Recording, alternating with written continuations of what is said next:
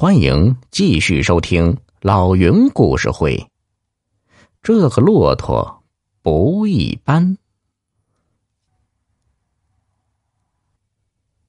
这时啊，原来的墓地已经重新成了草原，平常人根本找不到墓地的所在。如果要祭祀，只需松开那头丧子的骆驼。由于骆驼有着极强的辨识路途的能力。走到最后，木驼的悲鸣之地，那就是葬着的墓地所在了。这些撤走的士兵就成了这座坟墓的专属护墓驼兵，一般不超过百八十个人，他们负责保卫、守护这头骆驼。这头骆驼老了之后，再如法炮制。巴图就是护墓驼兵啊。由于行事稳重、武功高强，被指派负责放牧那头负载着墓葬信息的骆驼。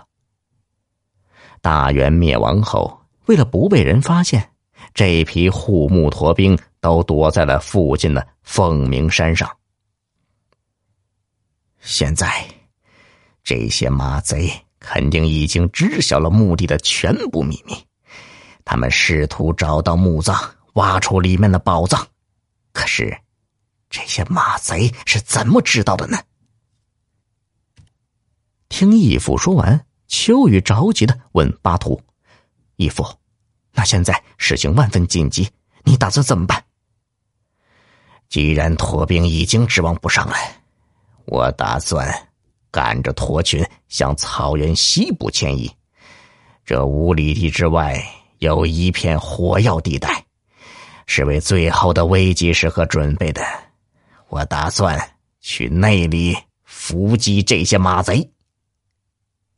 听义父说完，秋雨说：“最好先把那头老骆驼藏一个安全的地方。”于是父子俩找来工具，在毡房很远的地方挖了一个大坑，将那头老骆驼牵到坑内，捆住四蹄。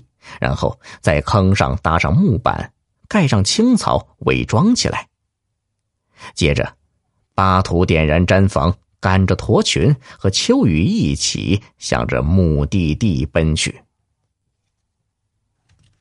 刚到目的地，就见几百名马贼杀气腾腾的飞起而来，来到离他们不远处，马贼们停了下来。目的地四周布满了火药。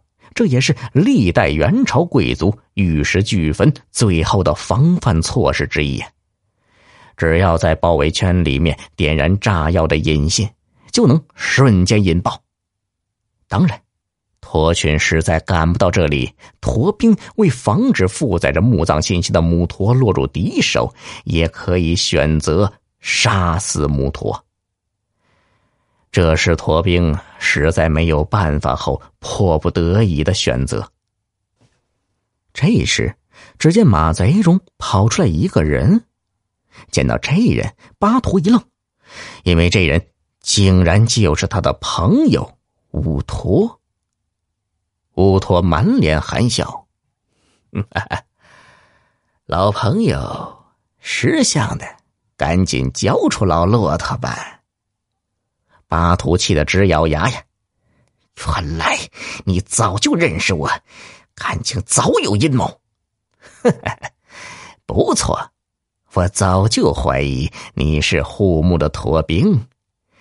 谢谢你那晚喝醉了，对我说了实话。